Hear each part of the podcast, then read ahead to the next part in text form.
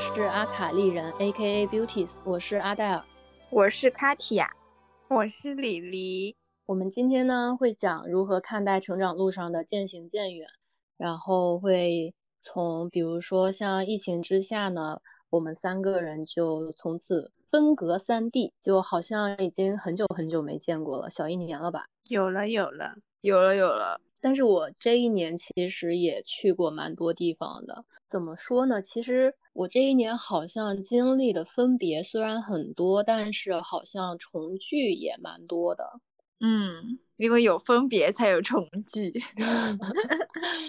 对，我可以重新捋一捋啊，让我想一想。我从年初的时候我在旅游，二零二二年的元旦开始的话，我是在武汉，然后武汉完了之后，我去了澳门吧。去完澳门之后，我又去了上海。我去上海是咱们三个人最后一次见面了吧？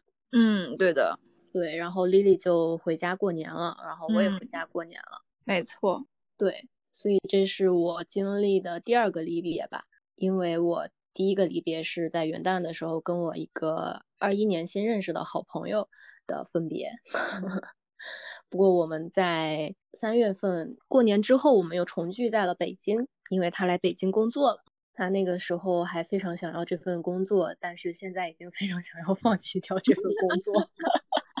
后来我就来北京工作，然后又辞职，然后我又去云南旅游。这也是我说的重聚吧，因为我在云南见到了我在伦敦，也不是说在伦敦吧，但我们两个很巧，我们两个是在冰岛认识的，然后我们都是同一个大学的学生，但是后来也是因为疫情，我们就再也没有在伦敦见过面，因为疫情开始了，我们都回国了，然后这也是我们认识之后第一次重聚。不过后来我离开云南之后呢，我们就又没有见过了。不知道下一次见面会是什么时候，然后就到了现在。所以你去了很多地方哎，嗯，真的去了很多地方。对我年初的时候确实去了蛮多地方的。我想想啊，武汉、澳门、上海、福建、北京、云南，我还有去别的地方吗？没有了吧？多的我都数不清了，应该就六个地方。对，因为后来下半年之后我偏稳定了。云南之后，我又回了趟福建，然后我就一直在北京了，也是因为疫情没有办法出去，然后又因为自身在忙的原因，对，嗯嗯，对。不过在北京其实也很有趣，因为我和我北京的朋友一开始都会说，怎么我们虽然都在北京，但又好像一直是分居两地的感觉，因为我们没有办法见面，尤其。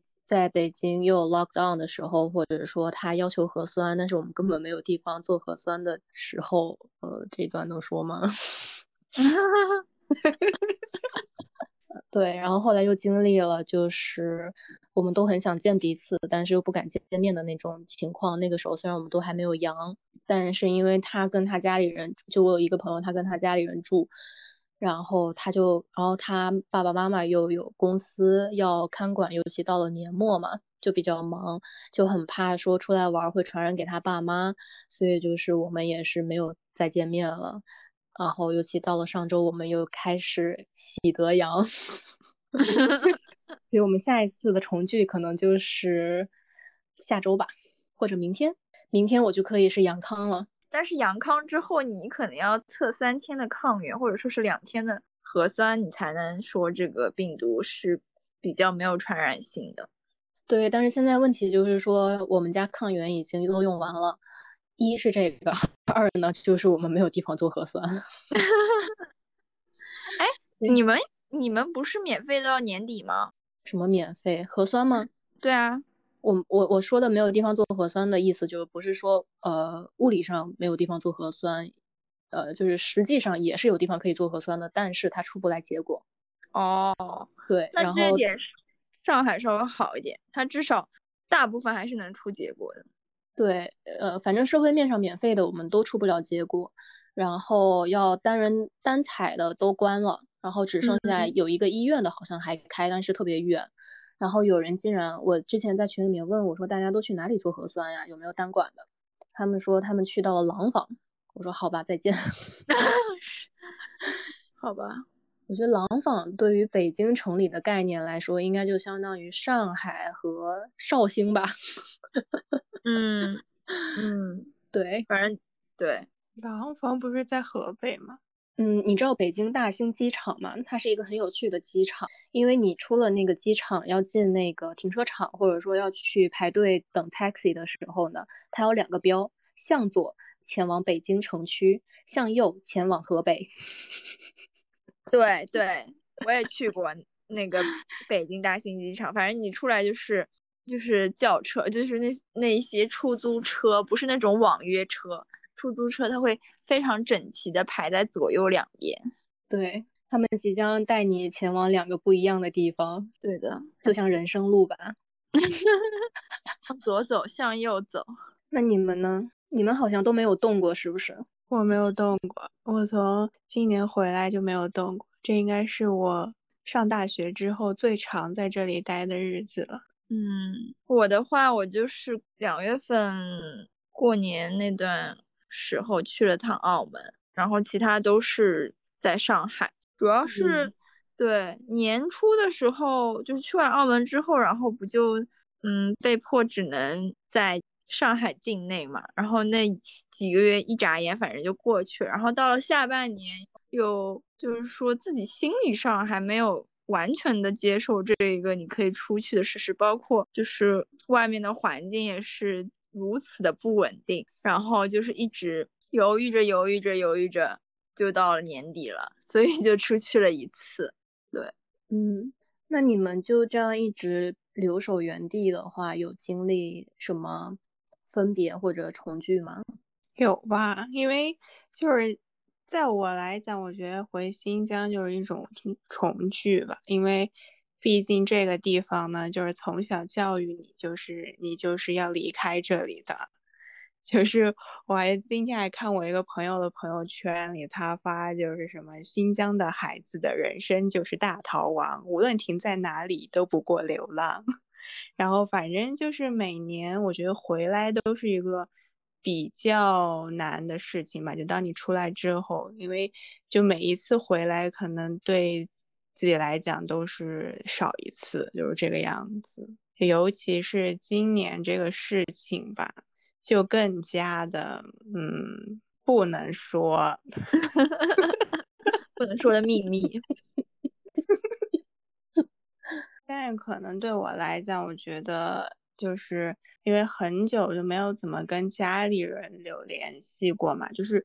其实我跟家里的，尤其是我妈妈这种的，就是连接不是很紧密。然后，因为你从来都觉得自己是要离开这个地方的，所以说，其实我其实对新疆啊这些的乌鲁木齐，我其实都没有怎么了解过这个地方。就包括，呃，我家里现在住的这个地方嘛，这其实也是我这次回来之后才发现。就它跟我以前住的地方好不一样，因为这边的话是属于一个，呃，少数民族聚集区，然后，呃，就是，呃，可能我算是这里的人数比较少的汉族，就是我家这边下面那些餐馆啊，然后很多东西都是我没有吃过的，然后包括说，嗯，可以看到很多是我之前在我住的那个地方没有的一些东西吧。就其实还是蛮不同的，嗯，这确实，我每次回家的时候也有这样的感觉，就是很多小时候喜欢吃的，或者说从小到大吃到从小到大都在吃的餐馆呀，或者说叔叔阿姨、大爷大妈，好像都渐渐的远去了，有时候好像看不见了，或者就是从我妈的嘴里听不到他们了，嗯。对，或者就是像我在北京的时候，虽然没有这种，呃，俗称乡愁吧，但是我在北京，呃，那些喜欢吃的餐馆也有很多都因为疫情倒闭了，也是一种分别吧，我觉得。嗯嗯，确实，对，所以，我其实我觉得在疫情的影响下的话，好像在这种情感方面的。比如说，在友情、亲情、爱情上面经历到的感受，好像不是特别的多，反而更多的是留给了自己更多的时间和空间去思考与过去的自己做了一个分别吧，或者说剖析一下自己，然后整理了一下自己。这一年，我觉得怎么说呢？嗯，就比如说我在今年下半年吧，终于开始看书了。看的是什么书？就比如说像我之前说的那个《当鸟飞向你的山》，是这么开头就说是这个英文吧，educated。Yes, educated。然后，然后像我现在在看一个叫《赛博朋克文科幻文化研究》的一本书，就这些书其实以前我都不太会看的，但也可能就是经过了在你们两个的熏陶之下，也终于开始看书了，然后。也听了很多播客，今年也算是我听播客最多的一年，但还是比较少，因为人一多的话，好像就不太有时间去听了。嗯，对，电影也看的少了，就是我渐渐的从过去，就过去我自己好像是喜欢这种速食文化，比如说从电影、从论文里面去快速的在一篇很短的，可能几十页的论文里面去吸收大量的知识。或者说在电影里面去两个小时的电影就去完整完就去呃吸收一个完整的故事，但是像花很多个小时很多天去完整的读一本书，去沉浸在一个小说角色里面的这件事情，好像从来没有发生过。脆皮鸭算吗？脆皮鸭我一天能看完一本儿。好的，当我没说。撑死两天一本儿，天呐，除非说它是无限流，无限流就是那种闯关的，就是有剧本的那种，就是嗯，可能十章是一个剧本，然后十章是一个剧本，他们要闯关这样子。嗯，对，这种也挺有意思的。其实，就比如说像你们看的《盗墓笔记》啊，或者说呃，我昨天推荐给你们的那种《饥饿站台》，可能都算是里面的一个剧本。有这种恐怖向的，也有惊悚向的，也有欢乐向的，当然，但内核吧还是男男谈恋爱了。对，然后我觉得我今年也从我过去，就比如说我，我大二的时候认识了你们，然后也是我第一次知道，就是说，哎，我可能在社会面上认识的朋友会更好，因为我从小都不是一个会在学校里面交很多朋友的人。就比如说，我小学可能最好的是一个朋友，然后初中有一个最好的朋友，高中有一个，大学有一个这样子。但是我去实习，一下子就认识到了你们两个，然后还有其他人。然后我陷入到了后来第大三的时候，我回国的时候，我陷入到了一种非常喜欢交朋友的状态，就是有酒局叫我必去。那然后有时候也会很痛苦，因为我本身不是一个喜欢喝酒的人。然后去了又要玩游戏什么的，然后从一开始的那种我好喜欢这些人，我一定要去参与他们，到现在我敢于跟他们说不，然后到现在我也其实不能说是今年吧，和我两个朋友 say goodbye 了，但这也是我以前不太会做的事情，对，嗯，所以就是这一年我可能找到了就是自己。到底真正喜欢什么样的生活节奏，还有方式，喜欢跟什么样的人来交往？对，嗯，让我来笑一下。我刚才听到你说社会面上交了朋友，我对我也是，我也想说这个这个词是这样用的吗？你也真是学的挺活学活用啊！被被那个疫情入侵了，入侵了你的知识体系。对，这一年我还学到了很多法律知识，尤其是上个月。对，就是社会教你，让你成长。是的，是社会。而且以前我其实不太喜欢政治的，就是我一直觉得政治与我无关，或者说我很讨厌去理政治到底要怎么样，因为我会觉得就是说我又不能左右这个政政治局面，对吧？但是我今年突然喜欢上了它。去研究，去研究政治，去研究它对我们方方面面的影响，然后去看我们作为群众能怎么样最大化我们自己的利益，在不伤害其他人的情况下，在合情合理合法的情况下，yes。嗯，非常不错。嗯，感觉你这个是你的年度总结，是的，年终总结，年终反思。所以我们这一期要改成如何看待这一年吗？年度总结挺好的。没有没有，你你你们也可以聊，因为这是我看到这个脚本提纲之后的一个，就是我理解的要讲的东西。是这样，是这样，我好像也是这么想的。嗯，和自己过和过去的自己分别嘛。嗯，因为我是，就是可能你们不一样啊，因为我是没有太经历到，比如说友情、亲情、爱情这三个方面的比较大的一个冲击吧，或者说小的点会让我说必须要去提，反而我会觉得就是说这一年对我个人层面来说影响会比较大一些。嗯嗯，那你们呢？哦，我再插一句。尤其呢，我现在也和疫情 say 了拜拜，因为我已经阳过了。你现在是阳过，你的小龙女呢？再等一等，可能明年就来了。明年带着他的兔子就来了。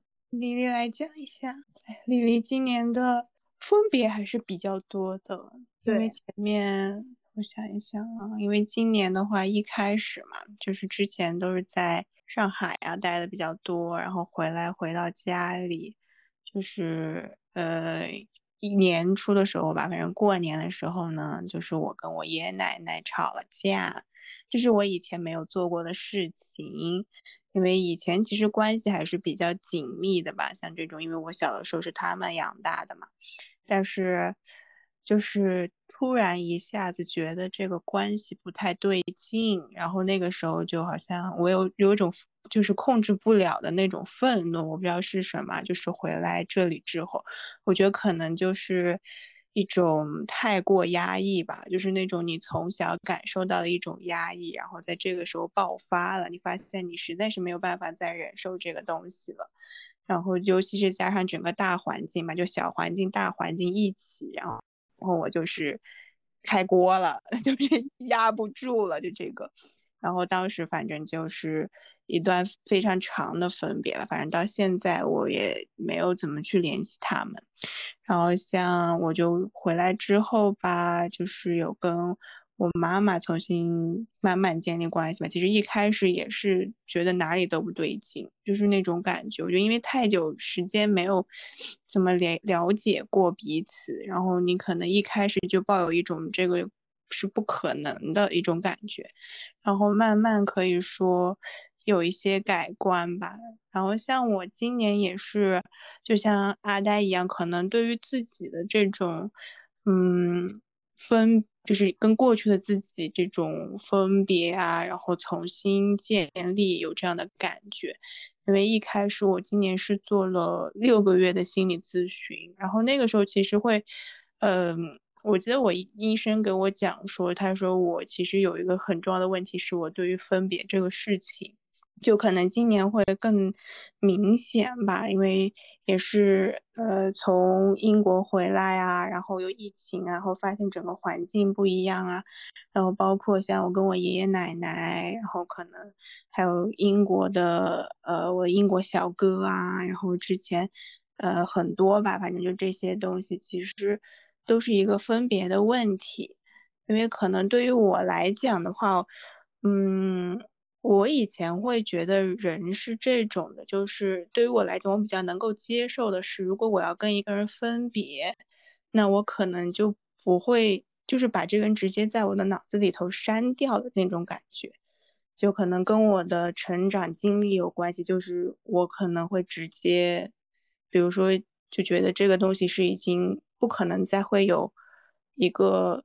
重新建立的过程，就之前的所有的东西，它都要被删掉，它就是不好的，或者是它都不应该存在了这样子。嗯，反正这一次的话，会感觉不太一样吧，就是没有说那么那么直接的就这样子把它删除掉，而是自己去体会了这样一个过程。就在这个过程里，你可能也会有比较伤心的部分，你可能不想要离开。或者说，呃，去看到了更多吧，就了解到自己的整个有这样的一个模式在。然后我也看了蛮多书的，就像我回来之后，其实发现还有很多我高中时候买的书，但是我高中的时候其实并没有看，因为那个时候大部分的时间就高考嘛，就是还是看教科书。然后回来之后发现，其实还有很多的书，然后也是自己去看了看吧，就像补了课一样的那个时候。然后也看了很多的电影，我觉得我今年可能看了有超过三百部吧，反正感觉每天都在看。你也太狠了吧，三百！对啊，你也太，那就是每天都在看啊。基本上吧，有的时候一天还会看两两部吧，反正就是很多。然后也听播客蛮多的嘛，就是听了很多。然后包括也像阿呆一样，就是因为。其实我一直对于政治这个东西是，应该是一直比较感兴趣的，因为我以前也是学政治相关的嘛。但是真的会有一种无力感，就是那种。但是你自己其实发现你是不能够去摆脱掉政治的，就是在你的生活里头，这个东西真的是不能摆脱掉。就反正在我的生活里，它是不能的，就是我做什么我都会觉得它有政治的一部分。就可能都是一个公众，或者说一个集体的，或者是一个权利的一部分，它不是一个，就是会跟你日常生活抛开的一个东西。但是像今年的话，其实会感觉到可能大家的这种关注度更多一点吧。我觉得其实这也是一个政治的参与度，如果更多的人去关注这件事情，关注到。自己的权利，这其实就是有助于政治的发展吧，就这样。嗯，感觉还是说也是对自己的探索比较多吧，就这样。然后会觉得跟过去的不太一样，会有这样的感觉。但是我也不知道，就是这个呃。具体怎么讲？但是确实是会跟过去的不太一样，嗯，毕竟你吸收了这么多的文学啊、艺术啊，还有各种时事方面的知识，我觉得肯定是对你自己有影响。对，然后可能也是，就是曾经可能会自己会对某一种传统的道路，或者是。什么还是会抱有一些幻想吧？就那个时候，可能你还是想要有一种，嗯，举个例子，就比如说呢，我曾经就觉得我毕业了之后就一定要马上开始工作了，然后就要走上这一条通往 director 的道路了。半调半调某 J。咦，反正就是会有这样吧。但现在呢，就是我可能因为也是自己吧，就觉得那个时候会觉得我好像没有办法去考虑这样一件事情。我觉得我自己的这一部分，它是在就是太多需要去关注了，就是我没有力量再去关注我自己。这个脑子里我到底是个怎么玩意儿？我的每天的情绪啊，这些之外的东西，然后可能花了更多的时间在这方面吧。然后也包括有家庭的一些东西吧，就是你看得更清楚了这些，有一些东西可能是需要去放弃的，就有一些是你可以去努力去争取的。就我感觉可能是这个。这个天平好像它摆正了的那种感觉。嗯，我觉得这一年确实有看到 Lily 从一开始的挣扎，到后来一直在，比如说吸收那一些各种各样的知识，然后到后来他重新与，比如说建了这两个播客，然后在另外一个播客里面，他一直每一期和他不一样的朋友去聊他们。呃，都感兴趣的话题，我还蛮开心。就是说，丽丽就是找到自己的方向，对对对。然后我觉得他其实也还蛮鼓励我，或者说他的经历也蛮鼓舞我的吧，我不知道这个词用的对不对，但是它会让我也更勇敢的，就是说去重新看待这个传统道路上的选择，以及我们自己的独木桥到底要选择走哪一条，以及走上哪一条，它其实都有自己的光彩在的。嗯，是的，对的。我觉得可能就是，嗯，一种曾经别人给你讲的一条道路，或者给你讲的一些事情，嗯，你觉得这个可能就是，就是唯一的道路啊，或者它就是正确的，或者是怎么样？但是突然一下子觉得好像哪里不太对，然后就可能需要首先自己去确认这个到底。是什么？就是可能需要先去确认一下这个，然后这个路到底先要确认它的方向，或者是怎么说，适不适合你吧？对对，就是可能你先要去让自己意识到，好像嗯，这个好像是不是不适合我呀？或者说这个是不是？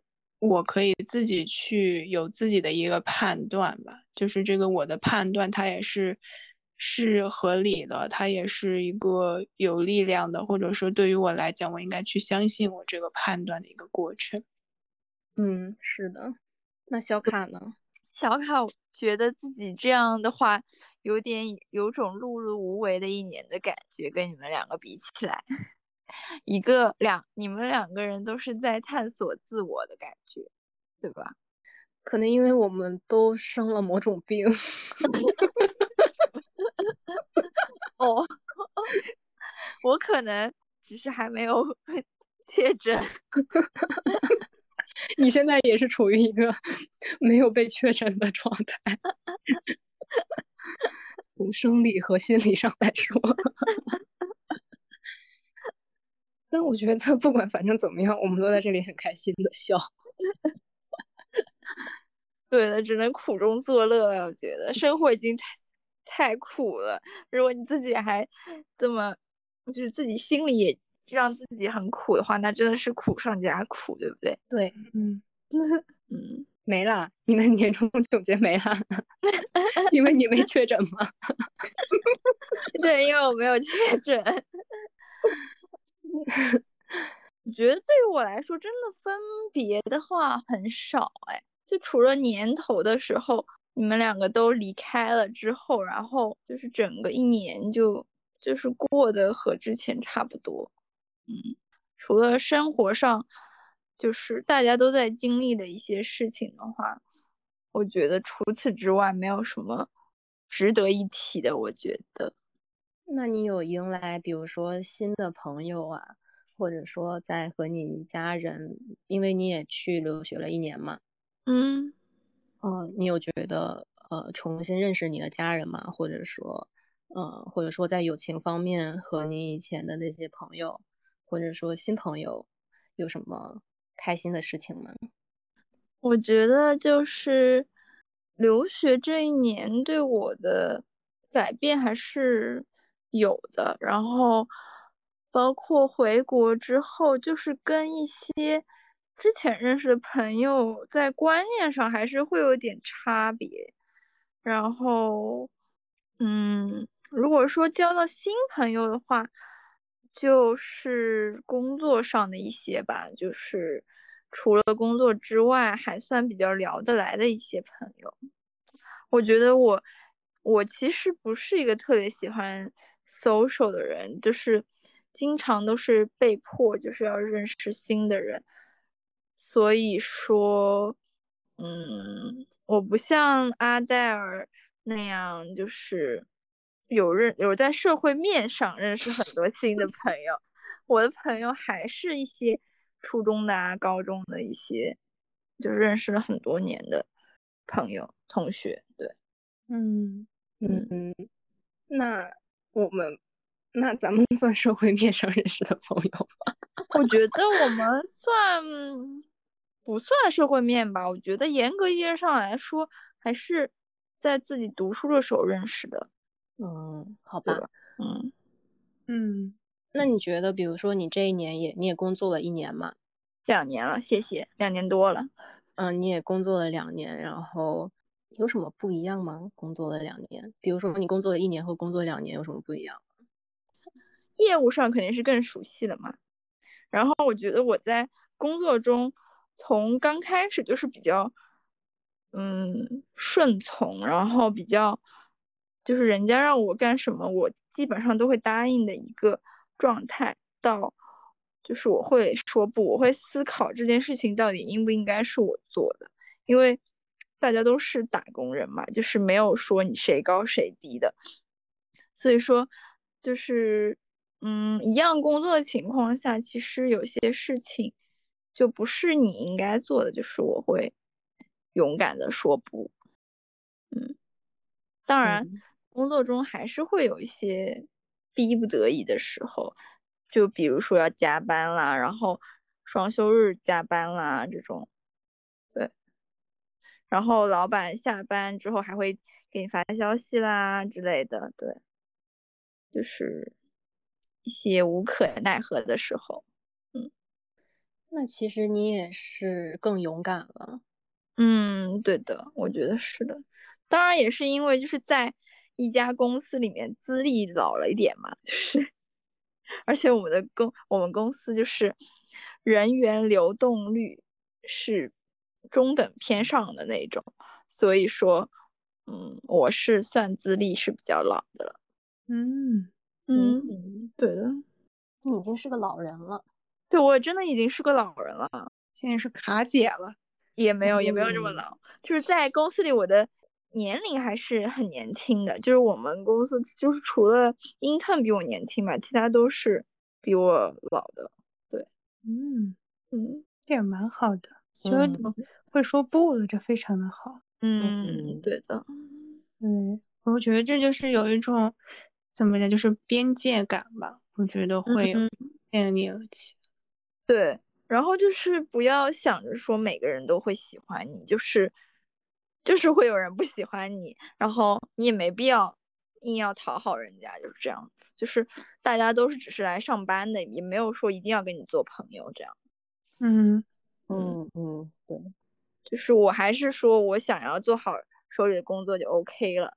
就是这这这是我来上班的目的，嗯嗯，对，可能你们两个，你们两个暂时还没有一份长工的经历，所以没有办法跟我有一些类似的共鸣。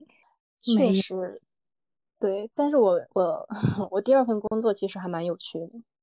我记得我第二份工作有一个周末吧，然后我们老板突然在那个工作群里面。用很命令式的口气跟我说，嗯，也不艾特我，你知道吧？还是艾特我了，嗯，就说就直接你整理出来一份 Nike 的呃元宇宙方案给我，然后真的就这么一句话，你整理一份 Nike 的呃元宇宙方案给我，然后我就嗯，我在那里想了很久，要不要回他？我要回他什么好呢？我又不想做，而且他这是什么口气？然后我就没有回他。我就当没有这件事情发生。后来呢？后来他也没有提过了。哦，对。你怎么知道他是发给你的呢？他艾特我了，好像他应该是艾特我了啊。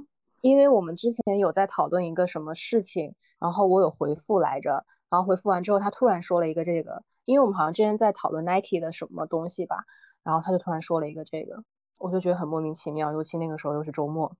嗯嗯嗯，而且语气又这么差，我我是谁呀？到底 大爷哪位大爷？对，然后说到同事之间的感情的话，我确实也有感受到，因为其实我在第一份工作的时候，我交到了一个非常好的朋友，就是呃，我和就是我去川西还有武汉一起的那个朋友，他现在也在北京嘛，然后。我会觉得很惊喜，就是我每次都能在工作或者说像实习里面都能交到很好的朋友，所以我对第这一份在北京的工作，其实我也还蛮抱有期待的吧。对，所所以就是虽然同事都很好，但是确实就像你说的，呃，同事就是同事，呃，能当朋友就能当朋友，当不了朋友就也没有办法，也没有必要去强扭嘛。嗯。对，尤其那个时候我的身份也比较尴尬，因为我爸爸和老板是认识的。虽然我的入职和这件事情完全没有关系，但是我的老板就好像很以这点为傲，或者说以那种为把柄的那种感觉。在一次我们聚餐的时候说了这件事情，所以会让一些北漂心里会有点难受吧，会觉得我可能是靠关系上位。然后 上位，对，靠关系拿到这个工作，然后又每天摸鱼的样子，而且老板还没有把我炒掉。我对摸鱼的样子，但是你那时候身份是全职吗？对，我是全职，我这两份工作都是全职。嗯，对，所以就是后来我也是，就这一年，其实我还蛮感谢我的朋友，我所有的朋友，就是都或多或少都。给了我很多的建议，然后也帮我捋清了很多的思路。然后这件事情也是我后来跟我一个朋友聊的时候，我才想起来这件事情。他就跟我说，因为我跟他说我很不喜欢别人觉得我家里有钱，然后他说，你就是你吧，然后你没有办法去掩饰你家里到底有钱或者说没钱啊这件事情。但如果说你很但如果说他们真的很看重这一点的话，那你也没有办法，你只能做好你自己。对，嗯，突然有种电视剧的感觉，就是就是我现在只能想到这么去去去去 paraphrase 我的话，但是原原话肯定不是这样子的了。嗯嗯嗯，我今年倒是没有那种这种拒绝吧，拒绝也没有工作上的拒绝，只有。这这周还是什么？上一周拒绝了一下社区干部要录入我的信息，他让我给他传什么我的身份证什么的录什么，他也没说清楚。反正就就说完了之后，我看他也没问，我也就没给了。我也搞不懂，就这种莫名其妙的，可能这个是吧？就让他过去了。然后像，因为我也有做另一档播客嘛，就那个时候还是蛮。不一样的，因为这个我是要去找人跟我一起对谈的嘛，然后很多其实是朋友，但有一些的话，嗯，就是很多有一些都是没有太久，就是大家见过啊或者聊过了，有一些可能有好几年这样，然后也是，就是我觉得是有一些怎么讲？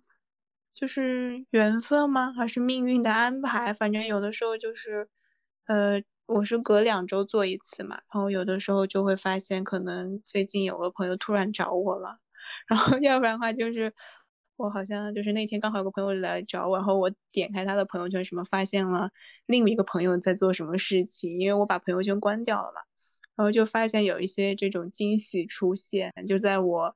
有的时候会想，我下一期没有人了，我是不是要把我之前的朋友开始循环利用，可持续一下？然后，但是会发现一些惊喜，就是因为对于我来讲，我是个比较喜欢去控制这件事情的嘛。就以前如果我会觉得。呃，就是马上要临近下一次录制，或者要做些什么事情，但是我完全没有找到这个人，或者是突然发生了什么意外，比如说像现在就是可能大家会阳啊 这样子的，但是发现总会有一些奇迹出现吧，或者一些惊喜，就他没有说是完全按照我想让他他走的这样子，就可能让我。更能够接受一些，就是这种怎么讲可能性安排。对 对，我可能也是这一年的一个一个主要也是个收获吧，就是有太多不可确定了。因为我以前是个很很有计划的人，就是是一个非常就是会有那种长远的这种很多想法吧，就是会想要。去掌控这个事情，但是现在的话，反而让自己能够接受一些变化吧。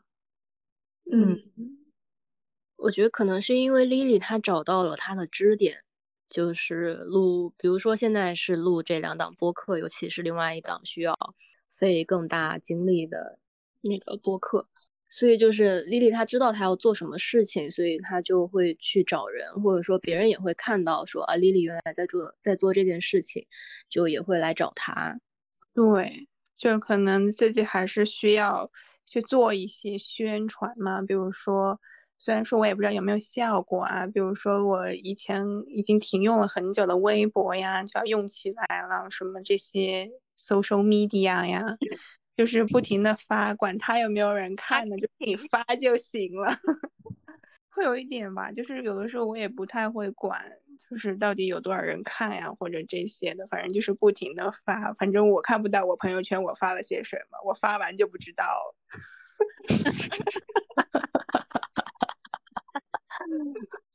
就是会有一些，你可能为了去让你这个事情做成功。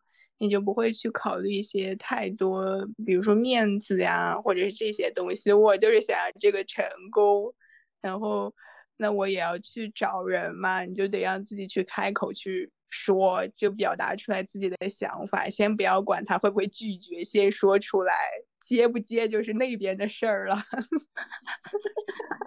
啊，对，我觉得确实就是要勇敢的迈出这一步，让。首先，不要让不管这件事情有没有做成，不要让自己这方面去留有遗憾。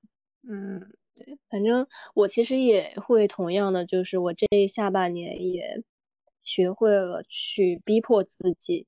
嗯，因为我以前很讨厌去，嗯，请别人帮助吧这件事情，或者说，尤其是因为工作上或者说利益上的这种往来，我会觉得总有亏欠，我就很不好意思去要求。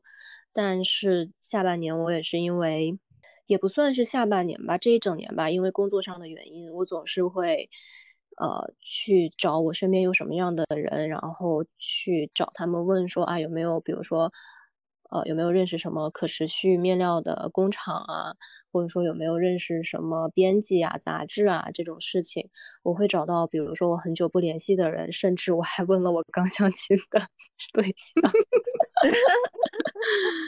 对，我觉得我脸皮更厚了。嗯嗯，但是我还蛮开心的。对，起码我问了，我不会说啊，就一直在那里说啊，我做不到啊，反正我自己也不认识啊，这样子。对的，嗯，对，可能就是也更狠心了一点吧。嗯，是。经历了分别，又怎样看待重聚？经历了阳了之后，又怎样看待康复？从小羊小羊变成小鹰。我确实觉得你这个声音比较性感。哎，其实我我还蛮想前几天录的，我觉得前几天更性感。所以这个阳的过程是什么？阳呢，就是。我想先说两个前提吧，一就是不要太害怕，二呢也不要太不怕。这什么既要又要？对啊，你要的太多了。就是太害怕呢？没有没有，这肯定是分别的嘛。因为有个有人太害怕的话，他绝对不会，他绝对不会那个不怕的嘛，对吧？但是太不怕呢，像我这种非要放大话的呢。再也没话说也不行，因为太害怕。我的意思就是说，你阳了之后，不管就就，首先啊，我希望你不要阳啊。第二呢，你要是阳了的话，也如果太害怕的话，其实这个事情其实真的跟感冒差不多。然后呢，可能因人而异嘛，就是我可能因为不是很严重，所以我说了这样的话。但是我也希望不要太害怕吧。如果有人因为这个听到了这里的话。然后，因为太害怕的话，心理上你会一直施加这种压力，但其实可能生理上的话，你其实并没有这么的疼痛。对，然后我说的不要害怕，不要太不害怕，放大化，就是像我这种，我的亲身经历就是，我一开始还在想，哎，我会不会得呀？就这样子一直很犹犹豫豫的，然后后来有一天我身边基本上百分之六七十覆盖面的时候，我就那时候就在想，都这样了我还不得？我这我觉得全世界得了我都得不了。然后我自从说了这句话之后，我第二天就开始嗓子干了，然后半夜开始发烧。对，然后我希望大家不要去囤药，就是适量就好了。比如说，如果你是一个人住的话，你就买好你自己一个人的药，比如说呃发烧药、嗓子药，还有嗯其他的还需要什么吗？就多喝水吧，对。然后如果家里比较人多的话，你就看量吧，你就看你们有多少人。因为我的发我我自己个人的经验就是，我第一天是咽干咽痛，然后半夜开始发烧，三十八度多。然后我比较幸运，因为平时是体寒，但是因为发烧，我反而体热了，就是我很暖和。到了晚上，我很舒服。发烧的时候，反而是一种享受。然后我一到半夜我就发烧，白天我反而挺活蹦乱跳，吃的也挺好的，只不过味觉会慢慢的就退却了，就失去了，因为会慢慢的你会发现自己很想要吃重口味的东西，那时候可能还没有意识到自己的嗅觉和味觉失去了。我是一直到发烧了四天，呃，到了第五天的时候，我开始鼻塞，开始失去嗅觉，然后味觉有一点，因为闻不到东西了，好像对味觉好像也有影响。对，然后不太吃出，不太吃得出来味儿了。然后第六天我是彻底的闻不到，也吃不出来味儿。到了今天恢复了一些。对，我是发烧了四天，好像应该是三十八，第一天是三十八度多，然后第二天是三十九度二，第三天是三十八度六，第四天是三十八度。后来我就再也没有发烧过了。我这中间只有发烧了以后，我去吃了强力的布洛芬。然后平时我就不再吃退烧药，如果没有发烧的话，然后白天我会吃治嗓子疼的药，对，因为吃太多药对身体也不好嘛。然后我会喝喝很多的水，呃，柠檬茶呀、奶茶呀、呃，金银花茶呀，就反正乱七八糟往里怼呗，只要不是药，往里怼就行。对，然后到现在应该差不多了吧。没有什么太大的症状了，可能听我的声音还有一点鼻音。然后其他人，我，嗯，我现在听到最严重的是三十九度，白天黑夜一直在烧，连烧四天的。然后他也是只能吃发烧药，因为你只能对症下药，明白我的意思吧？不要去买市面上那些乱七八糟的药，也不要去囤很多的药，给所有人留一条活路。对，就这样。是药三分毒，还是要靠食补？对，尤其就是比如说，如果你吃了布洛芬，你就不要再就是你选择吃布洛芬或者选择吃泰诺，你要想好，因为一个是走肾，一个是走肝，你要评估一下自己平时哪里比较好，哪里比较不好。如果说你一切 OK 的话，那你就能买到啥药你吃啥药吧。对。因为它终究还是说，你为什么会发烧呢？因为是你自身的免疫系统在和病毒做抗争嘛，对吧？你要相信你自己身体里面的免疫系统，还有你身体里的细胞。如果你一直用外力去强压它的话，它可能以后就非常的脆弱不堪。尤其说我们已经关了三年了，这三年其实我们已经被保护的脆弱不堪了，所以才会说，哎，就不说了。而且代表本来就已经阻。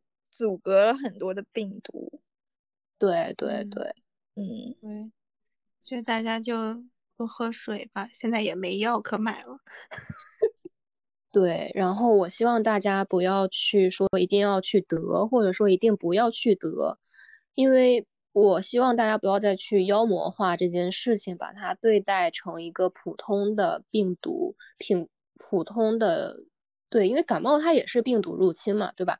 尤其它的症状其实就是感冒症状。如果说你是症状的话，那就请你去医院，立马去医院。对，所以，对，反正他就我希望大家不要说要去接阳，或者说害怕复阳怎么样的，因为我们不会有人去害怕感冒吧，也不会有人害怕去重复的感冒，因为我们确实都在重复的感冒。就是我再说一句狠的，就是 如果我们都这么。就是如果我们都这么害怕的话，我们就不要生出来，我们就不要活着了，因为我们人的死亡率是百分之百。你是在哪里看到的？什么呀？我说你是你是在哪里看到的这句狠话？我自己想到的，我们家天天在说的事情。因为其实我一开始还没养的时候，我姐夫先养的，就我们家他是第一养嘛。然后我妈就很生气，就说。你为什么还不回家？我当初就让你回家，你看你现在阳了吧？哇哇哇哇在那里说，然后就让我一定要回家，我就很不爽。我就从第一天我就开始，我就被他逼的出来了这句话。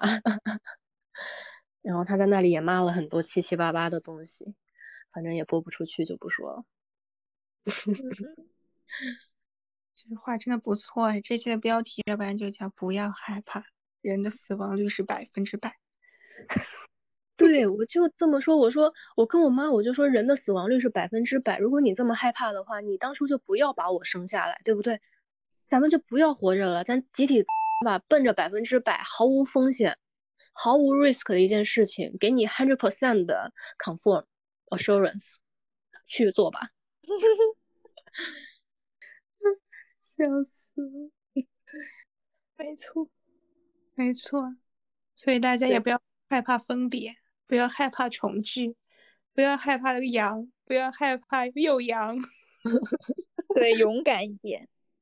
对，我希望我们可以回到正常的生活，尤其现在，呃，昨天国务院的新年愿望也出来了，大家应该也都明白他的什么意思了吧？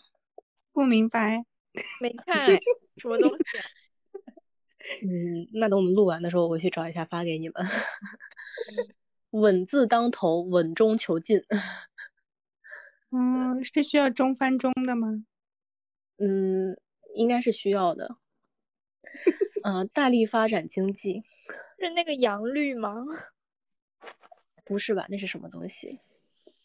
阳的人的比例。阳绿，阳绿，你觉得下一个？对，但是其实我一直很犹豫，说要不要说这些话，因为确实当初因为新冠是死了很多人的。而我确实是比较幸运的那一个，没有接触到这个事情，所以对我还蛮犹豫的，就是说到底这些话要不要放出去给人听？嗯，但有时候真的很不爽，你知道吧？因为这些烦，嗯，也是一种分别吧，我觉得是因为大家这积累了这么多情绪啊，包括疫情这些。也是要做一些分别，怎么样以后的生活？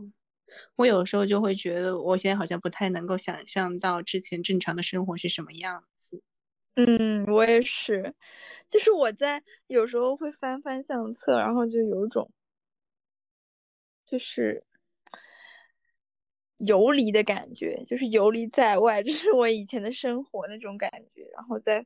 回到现实，现在的生活就是感觉还是差的有一点。对，然后像我昨天吧，昨天晚上我一个在南非的朋友，他要马上回国了，然后他问我说：“你一月份有没有计划？要不要去小旅游一下？” 我当时就是觉得我不想去旅游，我觉得就是有一种好像，我觉得这个东西有一点远，然后包括可能你觉得这个。因为我也有，就是阳嘛，就是我也是一个密接，就很多东西吧，就反正好像那种以前如果有这个空间，我肯定是不会待在家里，我肯定要在到处跑的那种感觉。但是现在就不太会想要这样，我也不知道，可能是时候回上海了。是，快回来吧。对，快回来吧。是的。需要，对，就是我刚才不是说我在看那个赛博朋克科幻文化研究嘛，然后它里面有一句话，就是说，嗯，后人类主义的科幻，其基础是相信技术对人类条件的破坏，不是导致被未来吓坏的僵尸，而是满怀希望的怪物。我觉得这个对疫情来说也是同样的。就是疫情或者说新冠对人类条件的破坏，不是导致被未来吓坏的僵尸，而是满怀希望的怪物。我希望就是说，我们都不要成为那个怪物，但是要同样满怀希望吧。嗯，对，我不希望就是说，我们以后分类人，或者说见到人就问一句：“你阳了吗？”你好阴吗？你阳了多少次啊？后疫情时代。对，我希望这段混乱的时光赶紧过去。对哦，对，嗯，因为像昨到昨天，我还知道有人要去约第三针疫苗，which I don't know what what 连结 fucking wrong with。所以，那你们对明年有什么期望吗？明年，明年就是 work hard, play hard。明年，明年第一件事情是要回上海呀、哇哦，对哇哦，请问是在上半年的哪个月呢？过完年吧，过完年很快就要回来了。嗯，对的，我要来接交接一下我的行李箱了。我一直 对，所以，所以，所以在经历了分别之后，要如何看待下一次的重聚？来，你可以讲了。对，你可以讲了，开始你的表演，重聚啊，突然有种不真实的感觉，对不对？不知道要说什么。不但我会觉得这种就是其实见了就好了吧，也没有感觉好像大家会变太多吧。嗯，对对，毕竟我觉得过去的这一年，大家其实都是在一个比较停滞的状态，没有说急速向前奔的那种感觉，因为是客观因素让你无法向前奔。对哦，嗯，确实，我觉得过去一年真的就像一种沉浸式的荒诞剧。嗯，我觉得可能重聚之前都会有点忐忑吧，因为我今年下半年在北京的时候，嗯，重逢了，也不算重逢吧，重聚了我的。哎，其实我今年好像重聚了蛮多人的，我重聚了我的小学同学，就我跟你们讲过的那个，也蛮有趣的。然后呢，我重聚了我的大学朋友，然后也重聚了我在伦敦大学非常好的一个朋友。我们两个一年没见，然后回来的时候，我们两个就好像面对面的那一刻，就好像没有分别这件事情一样。然后该说什么说什么，也没有互相问好，说哎你好吗，或者说你现在怎么样啊之类的这种话，就好像哎来了来了啊，那你看一下这个，比如说哎你看一下这个菜单怎么样之类的。嗯对，可能这就是生活吧。嗯，嗯，我今年主要的重聚都是在线上。你也没办法线下呀。对，我都是重聚在线上，但也挺好玩的吧？就大家其实，嗯，都我觉得都是挺真诚的吧。就这些年，我觉得大家也没有什么怎么讲啊，就大家也是同样的感觉吧。我觉得那你还蛮幸运的，因为我觉得现在 在社会面上 能找到一个真诚的人，真的还蛮难的。可能就是因为遇到的这些人都不是在社会面上遇到的吧。确实，确实，嗯，对对，所以我还蛮感激这两年，我好像新交了两个朋友吧，我还蛮感恩的。明年，明年我希望我能找到我自己的支点。嗯，嗯，是是工作还是学习什么？都行，反正我不能押宝押在同一个身上嘛。反正我要是事业能做好就做事业，学业上能弄好就做学业，学业反正都是我的支点。嗯，对，嗯，嗯，而且这一年我好像分别的还有时尚，我彻底我彻底和时尚 say 了拜拜。我记，那我这一年应该是跟我的 modest fashion 吧。对你的执念 say goodbye。但是其实分别完，好像因为因为我本来这下一期我那个播客要跟我另一个朋友讲，就是聊也是头巾嘛，但是因为他阳了，这个就要推迟一些。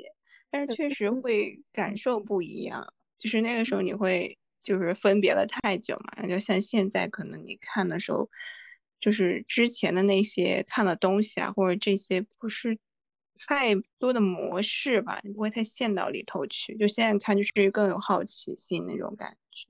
嗯嗯，我知道的越多越无知。嗯，对，这才是正常。对，嗯，我这边还有一句话。哈哈哈哈哈！好搞笑，还是这个赛博朋克科幻文化研究里面的。他就是他形容赛博朋克，就是说，嗯，谁呀？这个人，托马斯·艾彻。托马斯·艾彻在界定赛博朋克时指出，赛博朋克是到处都刻写有风言的东西，风言就是 edge。然后呢，即意味着一切极端、快速、光滑、机智、怪诞、颓废、性感的东西。我觉得这些形容词放在一起，形容一个东西就非常的性感。所以我希望我也可以成为这样的人，因为这些词我都还蛮喜欢的。极端、快速、光滑、机智、怪诞、颓废、勇敢，好棒！中文又好了呢。嗯。我的速度跟上了，没事儿，你是性感的，你也是怪诞的。好的，谢谢。那小卡就是机智的，嗯，好的，机智就可以了。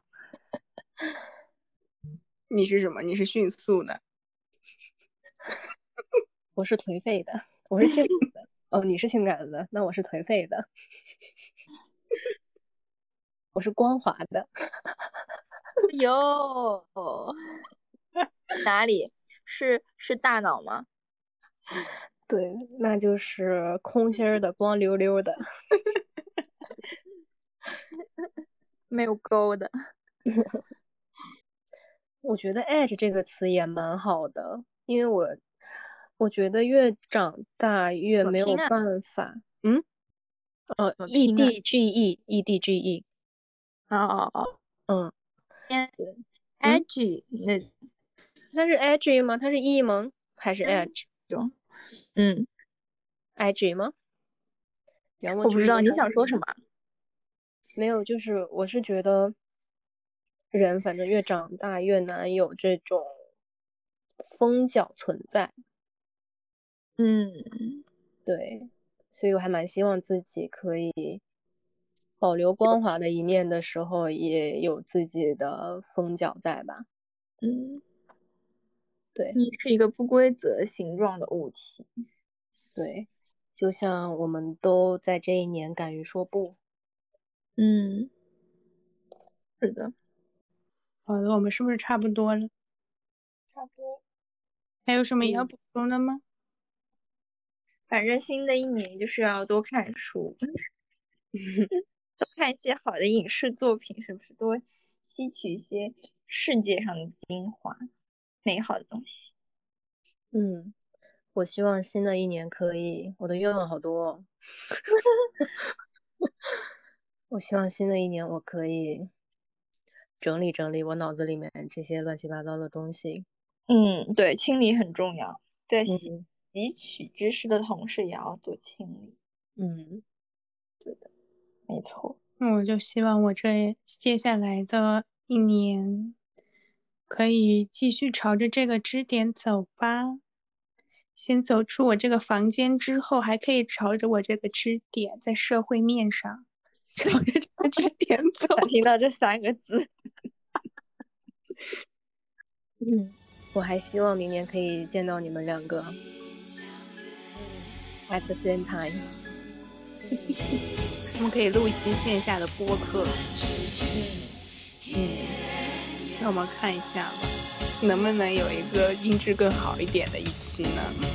歌声悠悠，穿透春的绿色，披上新装，当明天到来的时刻。悄悄不语听那轻柔的呼吸。快让我们拥抱，拥抱，拥抱彼此的梦想。你用温暖的目光迎接我，迎接我从昨天带来的欢乐，欢乐。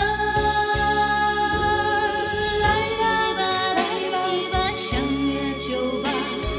来吧吧，来吧吧，相约酒吧。